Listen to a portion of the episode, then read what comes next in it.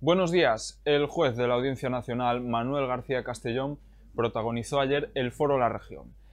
Allí analizó el funcionamiento del organismo judicial en el que trabaja. Tocó temas como el terrorismo de ETA o comentó también la amnistía que negocia el Partido Socialista con los nacionalistas catalanes. Su ponencia abre las páginas del periódico de hoy, pero también se celebró otro foro la región en la jornada de ayer. El periodista de investigación Jalis de la Serna desgranó su profesión. En otro orden de cosas, una mujer fue atropellada en pleno centro por una grúa. Aunque fue trasladada con vía al Chuo, acabó falleciendo. Nos lo relata Patricia Castelero. Ayer por la mañana falleció atropellada una mujer de 72 años en el cruce de la calle Coruña con Pena Trevinca.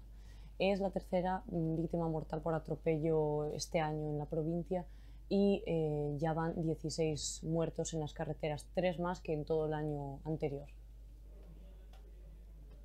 Victoria Núñez fue la elegida para liderar la gestora que dirigirá el Partido Popular de la ciudad hasta que se convoque un congreso.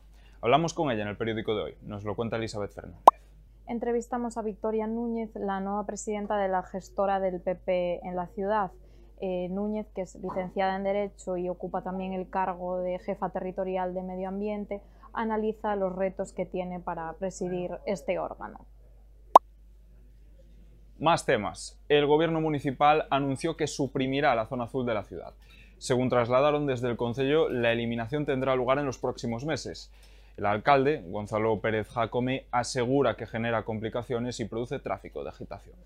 El periódico de hoy también trae otras historias interesantes. Entrevistamos a Jaione Camborda, directora de Ocorno, que se proyectó en el Festival de Cine de Urense apenas unos días después de recibir la Concha de Oro en San Sebastián. Además, viajamos a Uruguay, donde continúa la Feria Termatalia.